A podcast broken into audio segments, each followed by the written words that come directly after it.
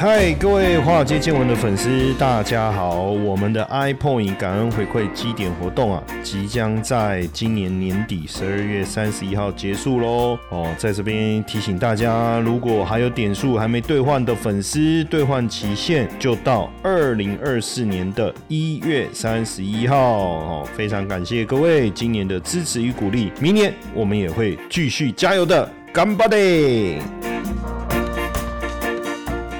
股票市场千奇百怪，见怪不怪。大家好，我是古怪教授谢承彦，欢迎收听华尔街见闻呢。那也提醒大家，还没有加我的赖好友的小老鼠 GP 五二零的粉丝们。赶快加入，好不好？哦，这个每天呢，针对台股的讯息都有很多好康的哦，会跟大家来分享。那今天要聊这个，其实我觉得也蛮无聊的，就是因为也不对啦，也不能说蛮无聊，因为最近大家就在讲说什么买高股息会睡公园这件事情哦。那刚开始我也不以为意，那是因为。呃，有有这个粉丝在我的脸书哦留言啊，他就说：“哎，老师买高股息会睡公园呢。”他当然不是一个呃调侃，或者是一个呃怎么讲，或者说就就是好像在当做一个嘲讽在看这件事。我我觉得他的语气里面是真的很担心。那刚好我去去录非凡的时候呢。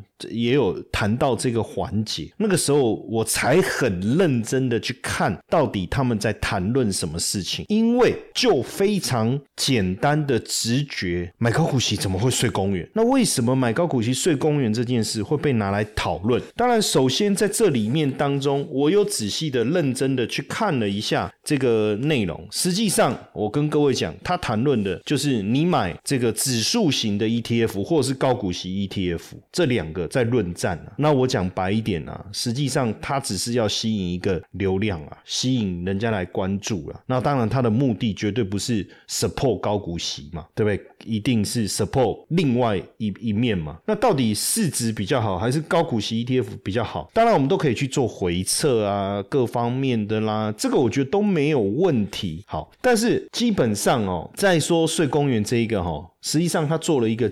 他做了一个测试的一个设定，哈，但我自己是觉得啊，是这种设定其实帮帮忙，我觉得很无聊。为什么？第一个，他就说。在二零零八年一月，哈，比如说我们就从二零零八年开始，哈，那我有一千万的资产，我想问你，哈，如果我拿得出一千万去买高股息的人，好，那我们现在就现现在先这样讲，好不好？税公园的定义是什么？就我没钱嘛，我连房租都付不起，我也没有，我也没有自己的房子嘛，那我有房租也付不起嘛，所以我破产了嘛，要不然怎么会去睡公园呢？如果我有房子，就算我没钱。我也不用付房租啊，我怎么会睡公园？对不对？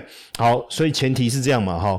然后呢，他又用一千万的总资产来做测试了，哈。那我就问你了，从这个出发点就已经很可笑了。你有一千万资产去投资买零零五六的人，你没有自己的房子，一定要付付租金，也有可能啊。你说我所有的钱，我就是我就没有房子嘛，我就把钱存拿来买 ETF 嘛。那那更有趣的事情是，那你只有一千万，你为什么要把一千万通通拿来买买这个呃 ETF？好啦，没关系啦，那就也是这样也 OK 啦，就是你全部的身家就一千万，你也没有房子，你都是租房子哦，那你就把工作的所得全部哦投入在这里。好，然后呢，他就回撤一直到这个二零二三年嘛，哈，那这当中哦，他就。有一个重点啊，就是说有没有拿息？有，这当中总共拿了多少息？现金流啊，哈，七百五十二万啊，哈。那如果以二零二三年，哈，二零二三年、二零二八年到二零二三年，这样十五年嘛，十五年七百五十万呐，哈。那所以你一年一一年呐。哦，一年不是也领了五十万吗？你一年也有领股息五十万呢？那股息五十万需要到去睡公园？那个拜托利息多奢华的生活，五十万除以十二，一个月四万呢？坦白讲，你说，哎，在天龙国一个月四万怎么过？嗯，那谁规谁说规定你一定要住天龙国？你你不能往消费比较低的地方走吗？我说真的不行，你搬去绿岛啊，搬去蓝屿啊，自给自足啊，对不对？那怎么可能？那你你又要住住这个天龙国，然后你的消费又要居高不下，你一个月四万不够用，当然要睡空园啊。那这跟投资零零五零有什么关系？好，那你说领了股息，本金都赔掉，那那领股息干嘛？那你只是把自己的本金领出来。好，结果我们一看这样的一个结果，股息照领，领了七百五十二万九千一百八十三块了。好，照这个网络上面的资料哈，那本金呢的一千万变多少？九百九十一万，本金还有九百多万呢。哦，那当然他就对比嘛，对比说，哎，那如果我同样买零零五零哦，那我必须要领的跟零零五六的股息一模一样啊，所以如果有够哦，那 OK；如果不够哦，不够我就要卖一些这个股票了哈，就卖一些股票了哈。那结果呢，领的这个这个股息是一样七百五十二万的情况下了哈，它的总资产哦累积到一千五百五十四万。中间最高的时候曾经到两千万，然后曾经有最高到两千万。OK，那所以表示你每个月有领五十万出来嘛？每年呐，哈，领五十万出来嘛？那跟零零五六一样嘛？按你的资产变多了，就一千变一千五嘛，多了五百万嘛？那零零五六资产一千变九百九十一嘛？啊，这个会就会去睡公园，这样就会去睡公园。妈，那你你睡公园的门槛也太低了吧？对不对？所以我觉得，啊，我我就，我我我，我们今天讨论这个也蛮蛮无聊的啦，哈，就是说，我们为了一个睡公园的议题在那边讨论啊，这种根本就是白痴文章啊，这就白痴叶配文呐。想也知道，你我即便存零零五六，我到头来我本金也没有损失到哪里去，我利息照领啊。我那我我为什么我会睡公园？这样为什么会睡公园？那我我我就问一个问题了哈，你知道第二年金融海啸的时候，那个零零五六一千万就剩下。五百二十四万了哈，那零零五零也剩五百八十三万了。那我问你哈，那谁能够继续撑下去？是零零五六的人会撑下去，还是零零五零的人会撑下去？因为零零五六他还有钱可以领，可以让他度过金融海啸嘛，对不对？是不是一样？对不对？这个这个这个逻辑，我觉得不是很难。懂吗？因为存高股息的人，他的心态就是我要稳定拿息嘛。那今天投资市值型 ETF 的人，他心里想要的是报酬嘛。那他怎么可能会去调整股票，然后就为了拿到同样的息？没有人会去这样操作嘛。而且这样操作，你今天如果不是一千万，你今天是一百万，你今天是十万，你你要你有办法这样操作吗？不可能嘛，对不对？你今天为什么他要用一千万举例？原因你要调整股票的时候，你的本金太少，你买的股票数不够多，你要调整也有它的难度啊，所以他必须要这样举例啊，不是吗？而且我我一直强调啊，税公园的前提是什么？没有钱啊，破产了嘛，本金都赔完了嘛，连现金流都没有嘛。我问你，每个月有四万块收入的人需要去睡公园，那全台湾没有那些睡，大部分人都。很多有多少人要去睡公园啊？我问你啦，有多少人要去睡公园啊？什么事都不用做，每个月领四万的人要去睡公园啊？那那你今天是叫那些努力工作上班、月薪领不到四万的人，通通去睡公园，是这个意思吗？是这个意思吗？这个啊，所以我就说这种文章哦，大家花时间去讨论哦。那我们今天也白痴啊，花了十分钟去讲这个事情啊，对不对？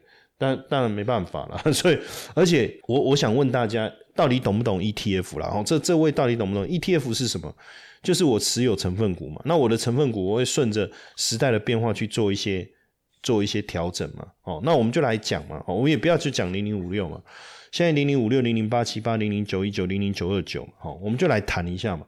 零零五六的成分股怎么选呢？哈，它的成分股是选市值前一百五十大，好，市值前一百五十大哦，注意听哦，市值前一百五十大哦，哦，然后再取预测未来现金股利值利率最高的前五十家哦。那我想问一下哈，那你觉得台湾市值前五十大的公司会活下来？第五十一名到第一百五十名，弄用工，对不对？是这个逻辑吗？而且你要去想，市值前一百五十大，为什么它值率会比较高？两两种原因嘛。第一个，它真的配息比较好嘛。第二个，它股价被低估嘛。那股价被低估，哎，买它反而会有问题。它是市值前一百五十大的公司，怎么可能股价跌下来，你去买它反而是错的一件事情？不是就是？所谓的价值投资的思维吗？不管你用本益比、用股价净值比，还是你要用值利率，它就是因为值利率股利怎么来的？就是用 EPS 去乘以股利发放率啊，一样的意思啊。所以今天跟我谈本益比、谈值率的道理不是相同的吗？对不对？不是这样吗？那所以今天他不是说哦，我就预测未来现金股利最高的五十家。那名单是谁啊？全全上市贵公司，那当然就有问题嘛，流动性可能有问题嘛，获利的稳定性是有问题嘛，公司市场规模可能有问题嘛。问题是市值前一百五十大的企业，从第五十一名到第一百五十名，你都觉得这用用功啊？只有第一名到第五十名没有问题可以投资啊？这怎么会是这个逻辑呢？哦，怎么会是这个逻辑？对不对？而且实际上本来就每年有两次调整成分股。如果说它的这个预测未来现金股利不好，它就会被踢掉啊，不是吗？不是这样吗？而且分散五十档啊，那你要去看一下人家那些学术论文啊，你有没有认真的做研究？实际上，当你的持股的数量，我今天我我跟各位讲啊，学术论文他是很严谨的再去讨论一件事情。今天我要分散风险，我要做到五十只，是不是真的能够分散风险？我不是。就只挑这五十只，哎，我是所有上市公所有的挂牌的公司，我通通这样去轮轮，然后去测试，哎，测试出来就是五十只能够有效的提高报酬率，降低这个波动度，哎，对不对？那所以元大高股息它还限制在市值前一百五十大。我今天也不是特别帮元大高股息讲话，因为他就是被拿出来做对厮杀，然后被批评，然后就会睡公园嘛，对不对？感觉上他就是是好像很。也也诶自诶，可是零零五零是自家对自家嘛？那这是一个话题，所以我就说就一个话题，它就是一个话题，我们不要上当，你懂我意思吗？不要上当，买高股息，而且你不觉得很好笑？那个零零五零对不对？跟零零五六是不是同同一家公司发的？对吧？对啊，零零五零跟零零五六同一个公司发的。那他是故意自己打自己，哎呀，突然想通了，你有没有发现？你就说啊，会不会是零零五零要去攻零零五六，故意抹黑？没有，没有道理啊，没有必要啊。那还是指桑骂槐，指桑骂槐，有必要吗？我零零五六已经是市值规模第一大，如果我要攻击，我直接攻击零零八七八、零零九一九、九二九都可以啊，对不对？那零零八七八。它是针对 ESG 评级 BB 以上，市值大于七亿美元。市值是什么意思？市值就是股价乘以股本哦。那要两百亿台币，大概两百亿台币了哦。三十一嘛，七七三二十一，两百一十亿台币嘛。那这个其实，如果你真的认真的去针对台湾的这个上市贵公司，它的市值去做。排序的时候，你就知道两百亿以上绝对不是小公司嘛，绝对不是小公司嘛。那请问一下，如果不是小公司，那会有什么问题？那只是你要选谁出来，就是你要怎么去做漏斗式的筛选嘛。再加上他做的就是直利率前三十大嘛，就是做直利率，其实就是用直利率筛选而已。但是名单的这个这个一开始的我们叫 pool，就是那个名单词，它有没有？去把流动性啊、安全性啊、哦这些因素把它考虑进去，其实光市值就是一个非常重要的一个一个排排排序的方式。你知道，我我我随便举例了哈，你你觉得金策、金利科还是这个景德、鹏程，或是裕创、金居，或是这个橘子哈，或是九一 A P P 这些公司怎么样？都是好公司啊。可是不好意思哦，因为。你它的市值没有大于七亿美金哦，所以进不了这个榜单。哎，所以实际上严不严格？其实还是严格哎，哦，还是严格。所以，然后我们再看九一九好了，它是市值前三百大，市值前三百大，而且最近四四季的税后 ROE 要去要正数。什么叫 ROE？就是税后净利除以股东权益嘛。所以，如果你没有办法帮股东赚钱，那你这个公司我也不可能。把你纳进来啊，就好像八七八，它也是要选最近四季的 EPS 要大于零，就表示说你市值大，不光只是这样，你还要获利的，那我才去排序嘛，不是这？因为有的有的公司没有获利，它也可能发股利啊，对不对？哦，他用这个资本公积啊，哦，或者什么去去发也有可能啊，哦，然后呢，一样的嘛，就是九一九也是看值利率嘛，当然它一也会。就我就讲说，名单三百大，再加上这个 ROE 哦，实际上就是一个过滤机制、安全网啊哦。然后你看九二九，它挑的是市值前两百大，然后呢，连续三年 ROE 要大于零，高波动的股票它剔除，然后配息太低的剔除，然后呢，配息波动太大的剔除，然后呢，最近突然高配息的剔除，实际上。做了这些条件的筛选以后，这些公司你说会差，差到让你去住公园，黑马凶悍嘛吧，黑马凶悍嘛了哦。所以当然，我觉得现在高股息有季配有月配哦，那你你就自己去衡量。哦，当然配息稳定很重要，配息值利率高也很重要。当然，股市不好的时候，这些公司只要长期都是这个收益稳定的，那它的配息应该也能够稳定。那可能只是说啊，股价有一些损失，但是只要它能够呃收益稳定，配息能够稳定，实际上你就可以用息来去补嘛。那这个才会说，哎，撑过去了，你息照样领。但是中间你可能净值有下滑，只要你撑得住，所以为什么我我我都跟跟大家讲，我说你要做这种高股息投资，不要把它当做短期的操作。那我是建议定期定额是最好去存。如果你真的存到一千万呢，我也恭喜你了，就是你存你拿到的息，你又再投入，就一直累积累积累积到一千万了。等到你要退休的那一天，坦白讲，里面的 ETF 的。里面的成分股搞不好跟你当时刚开始投的也都不一样了，对吧？So what？重点是它能不能持续的每年给你一定的这个稳定的报酬配息，这样就好了嘛？不是这样吗？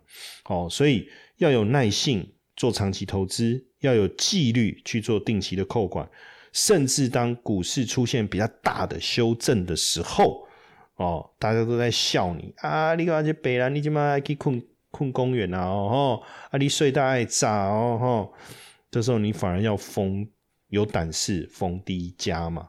当然有时候这个这个冬天不知道熬多久，但是冬天。接下来一定是春天哦，所以在投资上也不要因人云亦云呐。现在什么什么财经网红，他妈称数值参差不齐啊，萨布鲁的一大堆，然后都只会用一些口号妈的来来吓人，然后博眼球赚流量。实际上道理有些道理似是而非啊，好不好？哦，如果大家遇到什么问题哈。加我的 line 好不好？小老鼠 GP 五二零就不会这样子，哎，道听途说，有问题问我哦，我会最客观、最公正，对不对？哎，两岸三地的分析师证照都有，全台湾有几个人？我跟你讲，只有我一个啦。为什么？中国分析师证照，台湾只有两个人有了，我是其中一个啦。那当然，你说台湾的分析师大家都有嘛，对不对？那是那我讲那个有中国证照那个，我也也是我好朋友，那他也有台台湾的分析师。对不对？可是问题是，他没有香港的，所以你说两岸三地都有谁？就只有我一个啊，全台湾就我一个啊。